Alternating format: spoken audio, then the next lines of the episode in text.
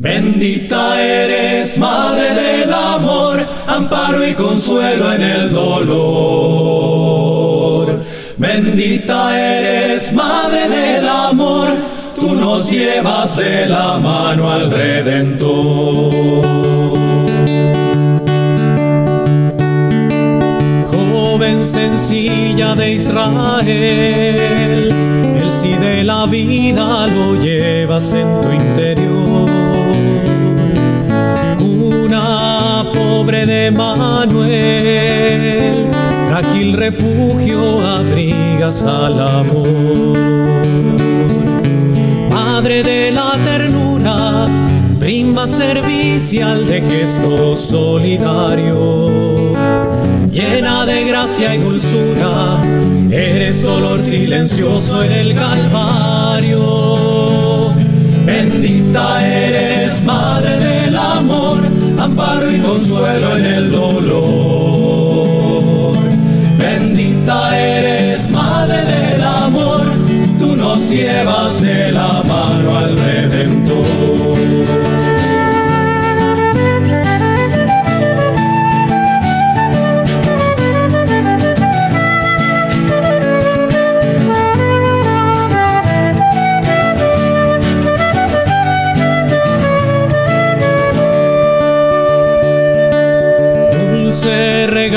De la alegría, lámpara encendida guiándonos al destino. Canto materno y epifanía, compañera fiel indicándonos el camino. Portas la buena noticia, Virgen niña llena de la luz María reina de toda justicia, eres el alma serena, peregrina con Jesús. Bendita eres, madre del amor, amparo y consuelo en el dolor. Bendita eres, madre del amor, tú nos llevas de la mano al Redentor.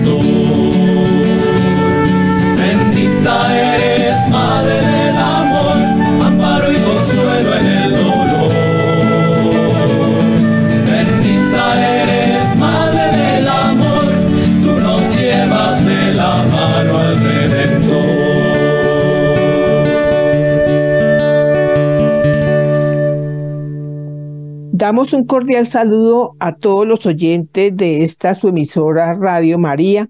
Bienvenidos a este programa de la Legión de María una asociación de laicos al servicio de la Iglesia Católica que al día de hoy desea recordar la vida y obra de un hermano legionario llamado Alfonso Lam, quien supo llevar este movimiento a diferentes países en América Latina y nos dejó como testimonio un libro titulado Apóstol sin estola. Los acompañamos los hermanos Edgar Figueredo y María Inés Cadena, pero antes de continuar, invocaremos la presencia del Espíritu Santo. En el nombre del Padre, y del Hijo, y del Espíritu Santo. Amén. Ven, Espíritu Santo, llena los corazones de tus fieles, y enciende en ellos la llama de tu amor. Envía, Señor, tu Espíritu, y todo será creado y renovarás la faz de la tierra. Oh Dios Padre nuestro, derrama los dones de tu Espíritu sobre el mundo. Enviaste el Espíritu a tu iglesia para iniciar la enseñanza del Evangelio. Que sea ahora tu Espíritu el que continúe trabajando en el mundo, a través de los corazones de todos los que creen en ti, por Jesucristo nuestro Señor. Amén. Hermana Marínez, qué gusto volver a encontrarnos en este programa de la Legión de María. Es una alegría podernos encontrar, hermano, y poder llevar esta obra de Alfonso Lam eh, como un ejemplo de vida, como un ejemplo para todo nuestro grupos legionarios. Y la alegría de ser católico, de ser bautizado, ¿no? En nuestra iglesia. Eh, sin pretensiones, simplemente con la intención de servir, servir a Dios, servir a, la iglesia y servir al prójimo. Ese es el testimonio de, nuestro hermano Alfonso Lam, ¿no? Eh, un hombre eh, muy humilde, podríamos decir, mm, que no por venir de un país europeo, que gozan de, cierta estabilidad no económica se puede pensar de que allá hay personas con sentimientos con corazón con ganas de transmitir eso que Cristo ha querido y es el amor por los demás por los necesitados. Es también para nosotros un motivo en este programa comentarles irles comentando esta carta del Santo Padre, del Papa Francisco, que nos habla acerca de la fraternidad, de la amistad. Y es así como lectura motivacional vamos a tomar de esta carta encíclica Fratelli Tutti los numerales 231 y 236. Nos ubicamos en el capítulo séptimo, que titula Caminos de Reencuentro. Hermana Marínez, ¿qué nos dice este numeral? La arquitectura y la artesanía de la paz. Muchas veces es muy necesario negociar y así desarrollar cauces concretos por, para la paz.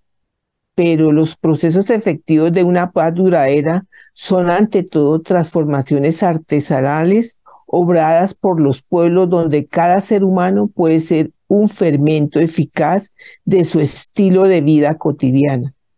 Las grandes transformaciones no son fabricadas en escritorios o despachos. Entonces, cada uno juega un papel fundamental en un único proyecto creador para escribir una nueva página de la historia, una página llena de esperanza, llena de paz, llena de reconciliación. Hay una arquitectura de la paz donde intervienen las diversas instituciones de la sociedad, cada una desde su competencia, pero hay también una artesanía de la paz que nos involucra a todos. A partir de diversos procesos de paz que se desarrollaron en distintos lugares del mundo, hemos aprendido que estos caminos de pacificación, de primacía de la razón sobre la venganza, la delicada armonía entre la política y el derecho no pueden obviar los procesos de la gente. No se alcanzan con el diseño de marcos normativos y arreglos institucionales entre grupos políticos o económicos de buena voluntad. Además, siempre es rico incorporar en nuestros procesos de paz la experiencia de sectores que en muchas ocasiones han sido invisibles para que sean precisamente las comunidades quienes coloreen los procesos de memoria colectiva. Para resaltar primero la sencillez con que está escrita esta carta, de verdad que uno leyéndola, escuchándola, ve esa acción del Espíritu Santo en el Papa Francisco, en este hombre que también tiene una, una gran preocupación por la humanidad. Por eso es el representante de nuestra iglesia en el mundo y utilizar estos términos, arquitectura y artesanía. Algo muy especial, algo de mucho estudio, algo que nos permite articular, como él dice aquí, varias instituciones y esta arquitectura que va formando y va creando de una manera organizada, eh, pues el mundo, el mundo desde sus cimientos. Pero también esta otra palabra, hermana Marina, es artesanía. Algo como mm. tan natural, como tan salido de lo cotidiano, algo tan espontáneo que nuestros pueblos y nuestras culturas nos han enseñado también lo valioso que es porque nos da memoria, nos da memoria de una cultura, de unas vivencias. Y él funde estos dos términos para darnos esta explicación de lo que es construir la paz. Todo lo que nosotros anhelamos en algún momento, todo lo que queremos, todo lo que eh, deseamos como beneficio propio y de las personas que están cerca de nosotros. Es algo muy bello y muy importante comprender de que la paz debe involucrar todas las estructuras sociales, políticas y económicas, que eso no solo forma parte o no es un propósito de la iglesia o de una institución religiosa, o solo de un grupo de personas que decidieron por sus experiencias cambiar de vida o cambiar de pronto lo que se estaba viviendo y experimentando.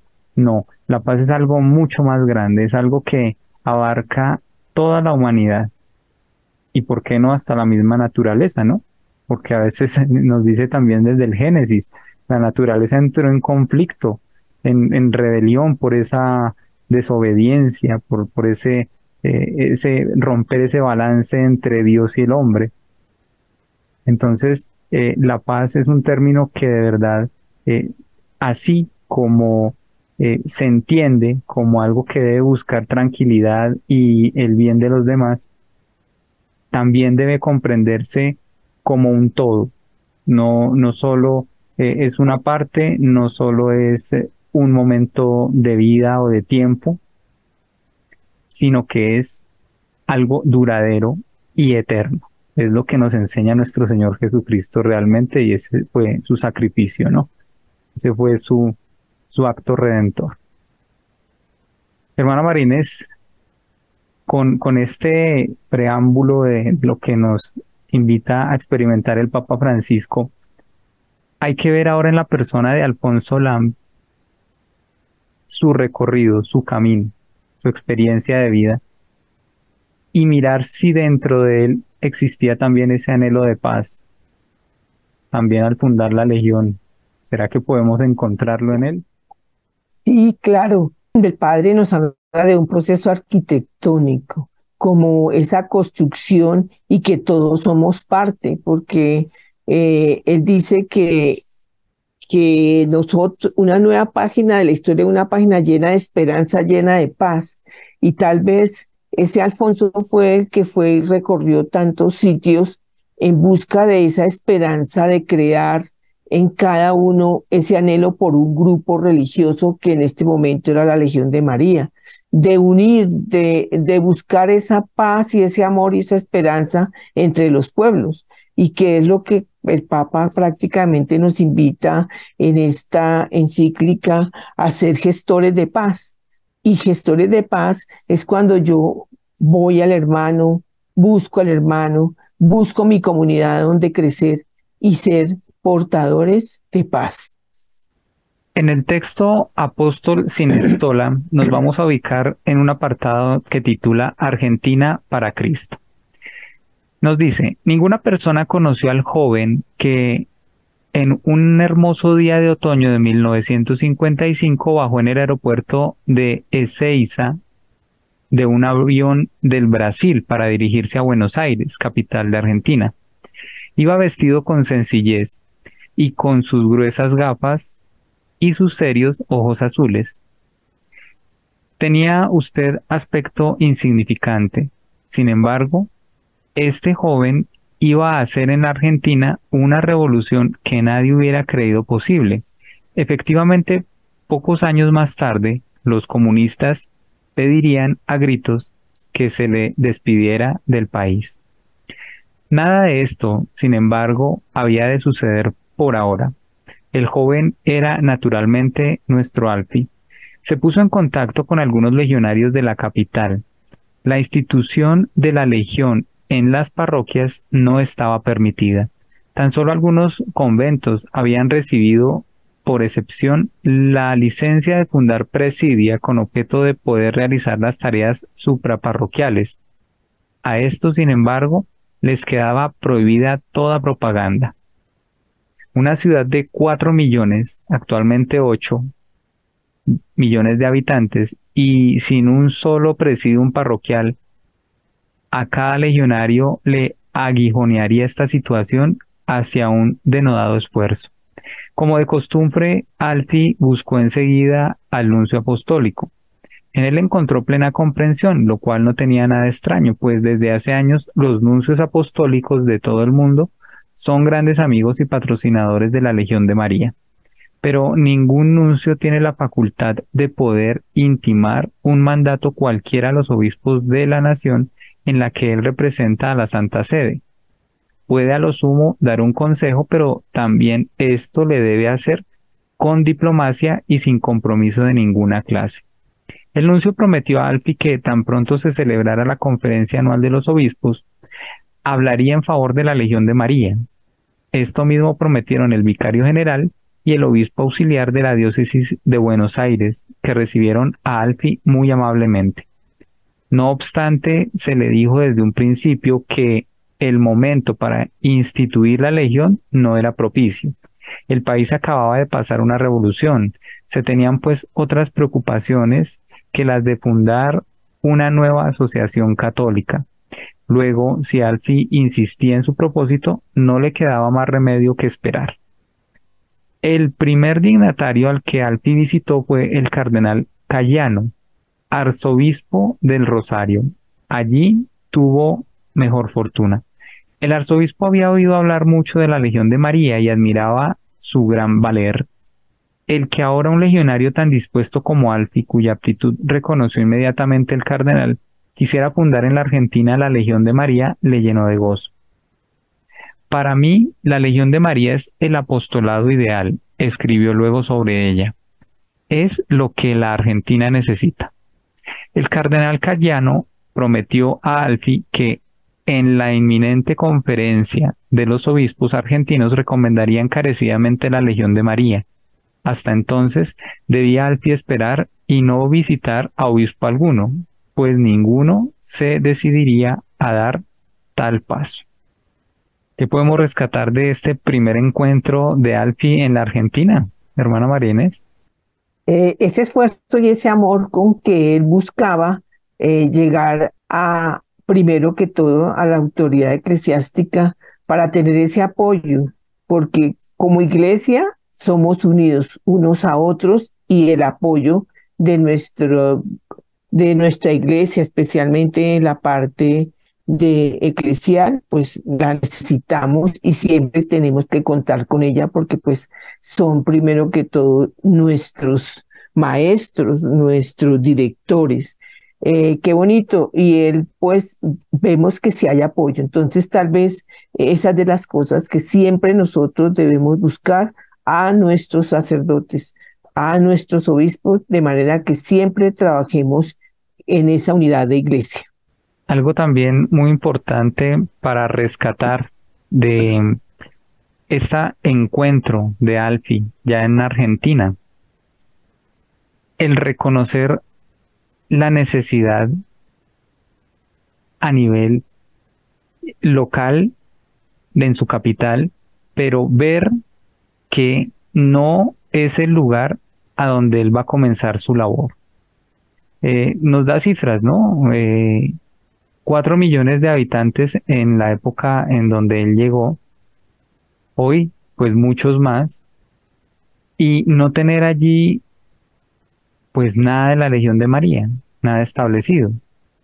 Eh, para él debe haber sido pues un poco difícil comprender esto, que aunque la Legión de María fuera conocida en algunos grupos, de pronto ya de tipo religioso como nos comenta, era algo también como muy privado. Entonces uno como que no entiende, eh, la Legión de María, siendo para laicos, estaba como en ese momento resguardada por, todavía por esa tradición religiosa que se tenía, que muy valioso sí era para algunas parroquias, porque eh, lo que se buscaba era el apostolado, el servicio, pero de ahí no podía pasar, ni tampoco se podía hacer publicidad de ella, no se podía hablar mucho. Entonces, esas son condiciones un poco difíciles que pues, no permiten a la Legión de María crecer como debe hacerlo. Otro dato importante aquí que nos da eh, pues esta lectura. El obispo, aun cuando en su corazón sí quería tener a la Legión de María, él mismo le recomienda a Alfi que no vaya a buscar otros obispos, porque va a encontrar negativa de ellos. Entonces, eh, estas circunstancias, eh, pues, tan adversas, un poco complejas, pero yo creo que ahí es donde de verdad la iglesia, y lo hemos visto, es donde tiene que con prudencia empezar a trabajar. Todas las épocas han tenido, por decirlo así, conflictos y nos habla aquí también este relato. Eh, la Argentina en ese momento acaba de pasar por una revolución. ¿Qué mejor manera de por lo menos buscar opciones eh, a nivel civil, eh, dar oportunidades, dar, como dicen, esos caminos de paz que, pues desde la iglesia, desde un movimiento como la Legión, pero mm, allí como que se mantenía ese miedo, esa prudencia, e, ese no querer eh, dejar que la iglesia haga su obra, pero sabemos que mientras esta idea se guarde en el corazón, van a llegar las oportunidades y es lo que vamos a ver en el segundo relato de nuestro programa de hoy, en la manera en cómo Alfi va encontrando esas opciones para hacer Legión de María en este país. Y hermana Marina es un gran testimonio de este país ahora, de la Legión de María, eh, aquí en Sudamérica. Tener tres senatus, este es un país ya que uno ve con una legión muy bien formada, eh, una gente muy entregada, pues en esa oportunidad que yo pude estar en ese encuentro que fue los 60 años de la muerte de Alfie, eh, vi pues la entrega de gente joven que me, que me impresionaba y que conocían muy bien de la Legión. O sea, una característica buena es conocer lo que uno quiere y, y la gente muy entregada. Y vinieron, bueno, yo, de muchas partes de Argentina, o sea, de las partes lejanas, lejanas como cerca a Uruguay, de todas partes vinieron gente y veía una gente muy humilde y muy entregada. Pues de esto también nos va a hablar un poco más el hermano Marínez en nuestra segunda parte del programa. Vamos a una pequeña pausa musical y ya regresamos.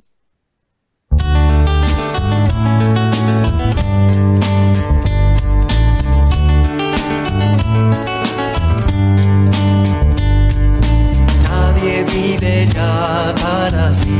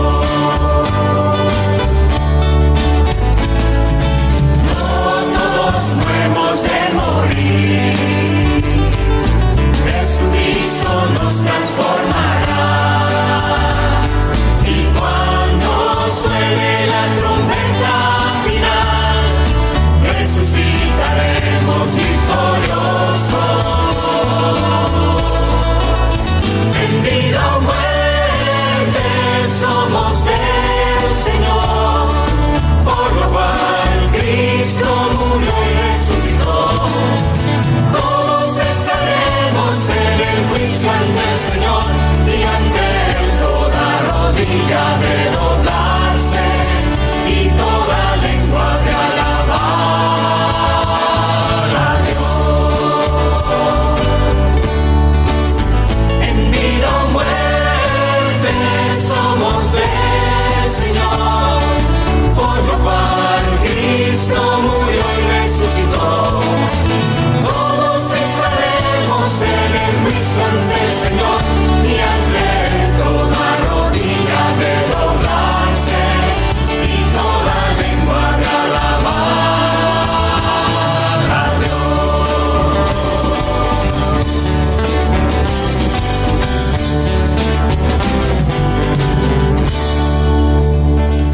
Gracias queridos oyentes eh, por continuar con nosotros en este su programa de la Legión de María, hablando de el siervo de Dios, Alfonso Lam, quien en este momento, en el relato que estamos siguiendo, ya se encuentra en la Argentina.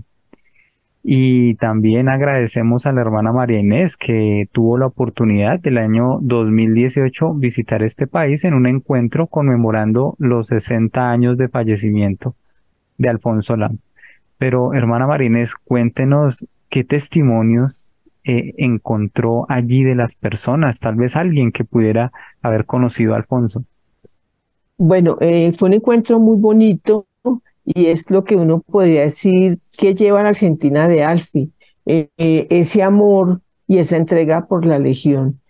conocí, yo no, en este momento no me acuerdo el nombre, pero una boliviana que estuvo en el encuentro y ella tuvo la oportunidad de trabajar con Alfonso en Bolivia, pero ella estuvo en Argentina y nos contaba el amor y la entrega, o sea, no era una persona que, que, fuera negativa. Eh, decía no, pero que en esa parroquia dijo, no, vamos, vamos. Y em, digamos, empujaba a la gente con un amor y con una esperanza y una alegría de que siempre entonces decía que lo que más él les inspiraba era una paz y, una esperanza siempre por tener la legión en muchísimos sitios. Los argentinos pues llevan la causa de, Alfonso Lam para ser beatificado, es una causa que sé que está muy adelantada y, y ellos viven, viven eh, mucho porque promueven mucho la causa y a la vez promueven mucho el ejemplo de Alfonso en ese amor y entrega por la Legión. Y, ahí viene pues el libro que escrito de, de Alfonso. Hay otro libro que yo lo promociono mucho que se llama El Corderito. Yo en ese momento no lo conocí, pero lo, lo, lo, ¿cómo es esa cosa que lo contagian a uno de, ese amor por la legión? Y eso llevan los argentinos, o eso lo pude vivir de ellos en ese encuentro de la causa de Alfonso Lam. Pues la invitación, queridos oyentes, también para conocer la Legión de María, ahorita aprovechando la tecnología, el Internet. En las páginas de Internet, eh, si ustedes buscan Legión de María Argentina, ellos tienen una página propia en YouTube un canal en donde semanalmente pues brindan material legionario también. A nosotros nos ha servido, hemos tenido también varios encuentros virtuales con hermanos de la Argentina y hemos compartido nuestras experiencias legionarias. Eh, entonces, eh, pues eh, ya estamos en el centro, por decirlo así, de la obra de Alfonso Lam, en lo que, en lo que más se destaca de su trabajo legionario el trabajo en la Argentina. Pero antes de continuar, vamos a leer ahora el numeral 236 de la carta encíclica Fratelli Tutti, que nos habla acerca de el valor y el sentido del perdón. Hermana Marines. Algunos prefieren no hablar de reconciliación porque entienden que el conflicto, la violencia y la ruptura son parte del funcionamiento normal de una sociedad. De hecho, en cualquier grupo humano hay luchas de poder más o menos sutiles entre distintos sectores. Otros sostienen que dar lugar al perdón es ceder el propio espacio para que otros dominen la situación. Por eso consideran que es mejor mantener un juego de poder que permita sostener un equilibrio de fuerzas entre los distintos grupos. Otros creen que la reconciliación es cosa de débiles, que no son capaces de un diálogo hasta el fondo y por eso optan por escapar de los problemas disimulando las injusticias, incapaces de enfrentar los problemas, eligen una paz aparente. Bueno, un llamado de atención también aquí el Papa Francisco nos está dando acerca de el valor y el sentido del perdón. Entonces, eh, de pronto sí hemos escuchado con frecuencia esa palabra perdono pero no olvido. Y a veces las instituciones se llenan como de esa frase de cajón y lo que se hace es dejar como heridas guardadas que ante la más sutil, como se dice, eh, desaveniencia, pues florecen una cantidad de cosas que, que, que generan algo peor pueden generar una guerra. ¿Por qué? Porque no hay un verdadero perdón. No, no se ha llegado a ese punto en donde de verdad se ha dialogado, se ha llegado como a comprender que se hizo mal, ¿no? Si, si de pronto hubo una ofensa, eh, reconocer de ambas partes que se falló. Entonces, llegar hasta ese perdón no se llega. Es más como una paz aparente.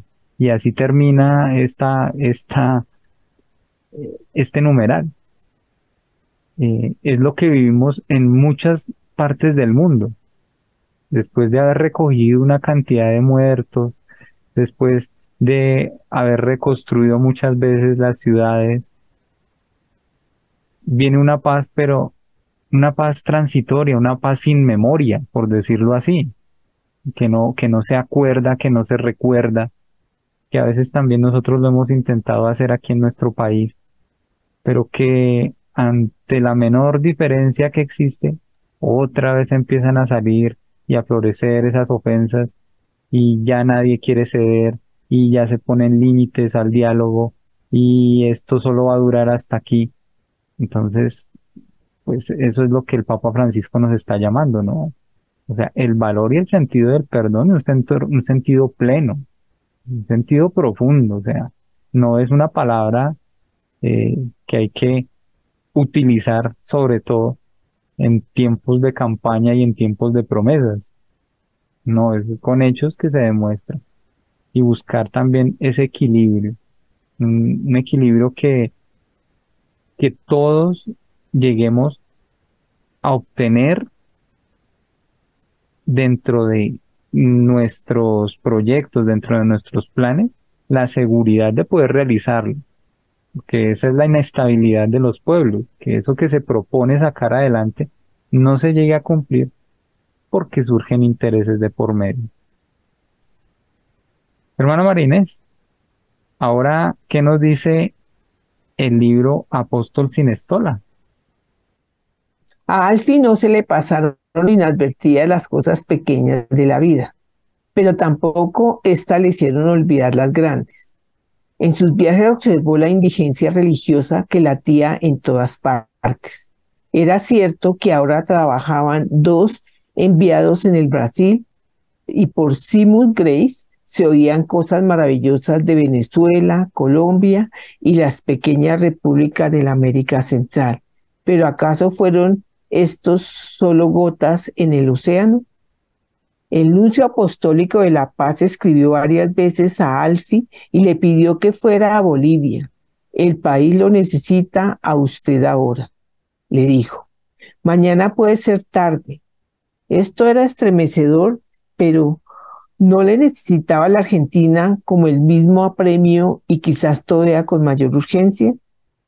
Alfi escribió una y otra vez al concilium de Dublín. Envían más enviad más legionarios. ¿No tenéis a ninguno? Nosotros necesitamos aquí muchos más. Era más fácil decir esto que hacerlo.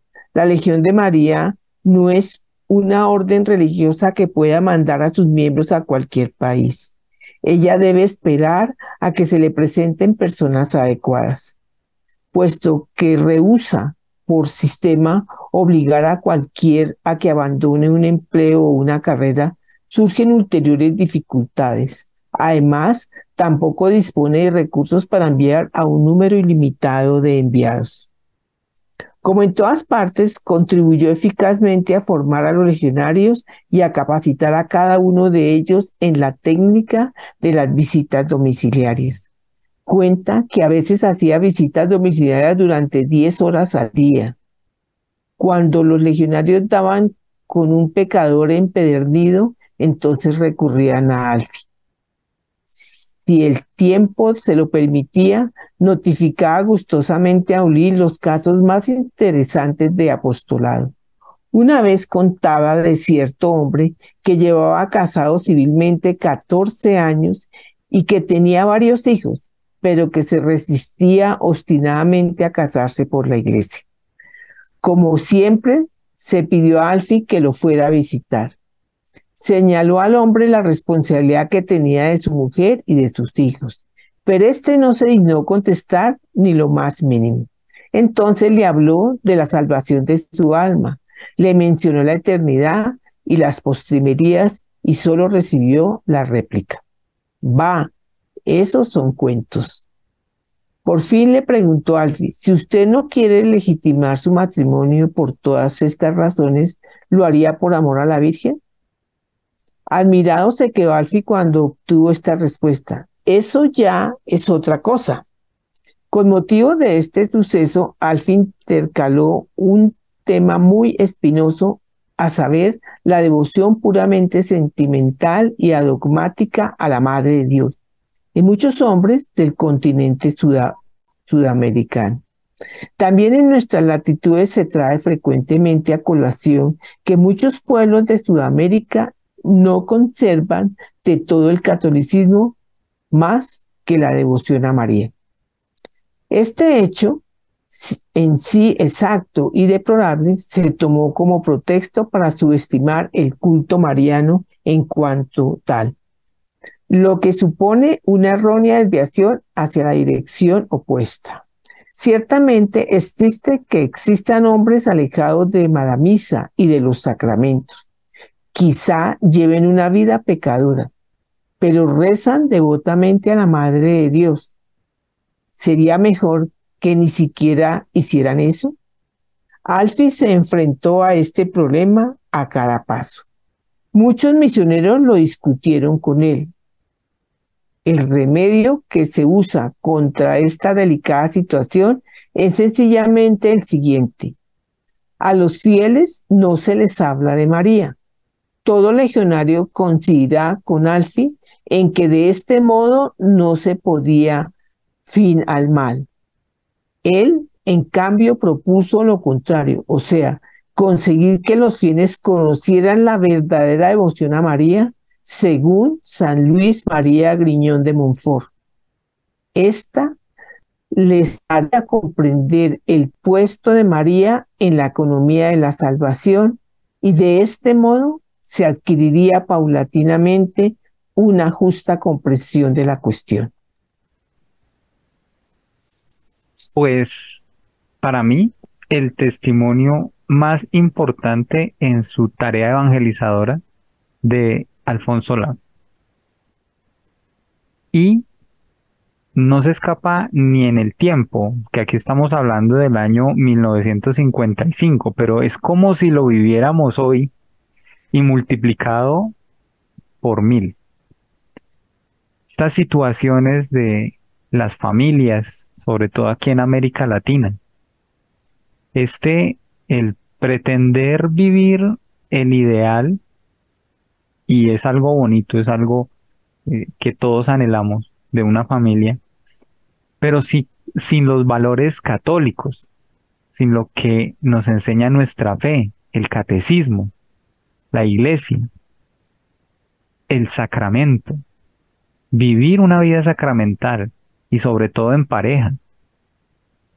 Una problemática que yo creo que Alfie percibió desde, yo creo que desde los mismos Estados Unidos, a veces países tradicionalistas y también con un arraigo familiar, pero en el que hablar de sacramentos o hablar de una unión bendecida por Dios entre un hombre y una mujer, eso, eso no, o sea, no porque déjenos practicar nuestra fe como nosotros queramos.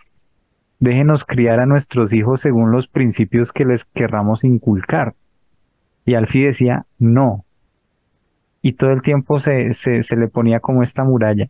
Y dice que hasta con algunos misioneros también llegó a discutir, ¿no? Que es que hay que respetar las tradiciones de los pueblos y hay que respetar la religiosidad de los pueblos. Y al fin, de alguna manera termina diciendo que tal vez sería menos catastrófico que ni siquiera la devoción mariana se practicara, ¿Cómo se puede llegar a ser un devoto de la Virgen, pero no vivir la vida sacramental? Es una cuestión moral y yo creo que la estamos viviendo y es fuerte ahorita. Pero a la vez de que se descubre este problema tan grave, nos está planteando la solución. Y hermana Marines, qué bonito de verdad retomar eso que San Luis María Griñón de Montfort nos propone por medio de el tratado de la verdadera devoción a la Santísima Virgen María. Es que el mismo título lo dice todo. Si hablamos de una verdadera devoción, pues lógico que hay una falsa. Y es esta devoción.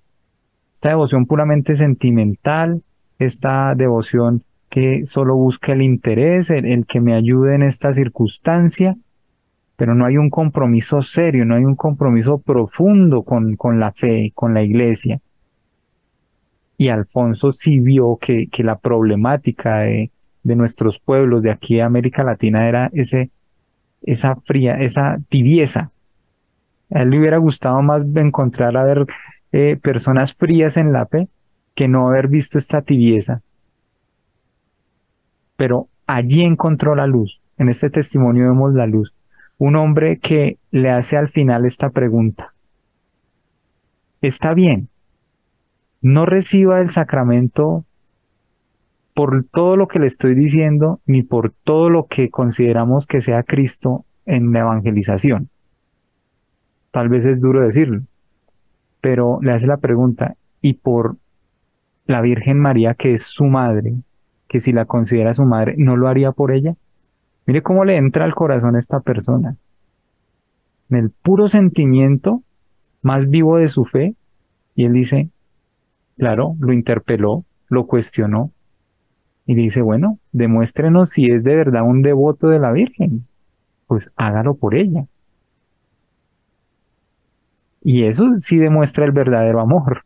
Creo que esa es la prueba más grande de amor y, creo, y, también sé que, que es lo que de verdad va a transformar al corazón del hombre, a muchas parejas, porque o sea, esto es un problema tan silencioso que van y van pasando los años y siguen pasando y, y no, antes con más fuerza vemos parejas en unión libre ya sirviendo en la iglesia sin ningún problema, aparentemente, los sacerdotes pues muchas veces poco y nada pueden hacer porque se quieren evitar algún problema con estas personas.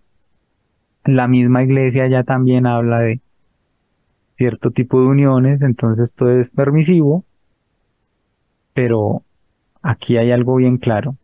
Si el corazón del hombre de verdad quiere cambiar, si de verdad respeta esa fe que tiene, sobre todo el amor a la Virgen, porque sé que muchos hombres la tienen, aun cuando rechacen todo lo que propone la Iglesia, sé que han encontrado ese momento de experiencia con la Santísima Virgen María, pues lo menos es que para honrarla de una verdadera manera,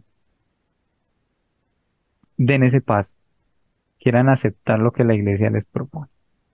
Hermano Marínez, es un poco fuerte y densa la experiencia de Alfonso, pero no hay otra, es la verdad.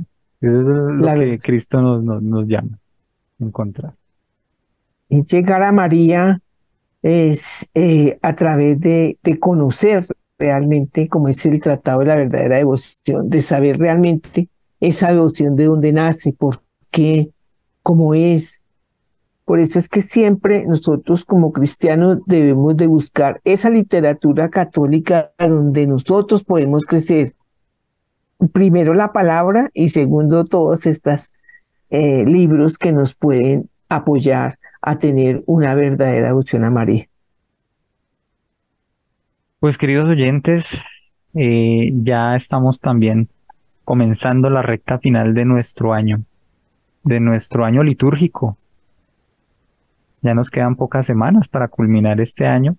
Comenzamos un nuevo ciclo eh, litúrgico nos preparamos por medio del Adviento y de la Navidad para comenzar un nuevo año, también civil. Y esta experiencia que vamos teniendo, ya cerrando nuestro tema de la vida y obra del siervo de Dios Alfonso Lam, y lo que el Papa Francisco nos dice por medio de esta carta encíclica Fratelli Tutti, que nos enseñe a prepararnos, que nos ayude a prepararnos para lo que la iglesia propone el próximo año, una misión, una misión parroquial, algo que de verdad eh, comience a mostrar la iglesia en su esencia, en lo que debe hacer, que es servir al prójimo, amar a Dios sobre todas las cosas. Un solo mandamiento. Hermano Marínez, terminamos nuestro programa el día de hoy eh, recordando la oración por la beatificación del siervo de Dios, Alfonso Lam. Oh Dios, que con tu infinita misericordia inflaste el corazón de tu siervo Alfonso Lam de un amor sin límites a ti y a María, amor que exteriorizó en una inmensa vida de trabajos, vigilias y sacrificios para la salvación de las almas. Concédenos, si es tu voluntad, que logremos por su intercesión lo que no podemos conseguir por nuestros méritos. Por Jesucristo nuestro Señor. Amén. Amén. Hermano Marínez, hasta una próxima oportunidad. Hasta un próximo encuentro, hermano, en esta nuestra emisora Radio María, eh, para estos encuentros en que buscamos crecer como buenos cristianos.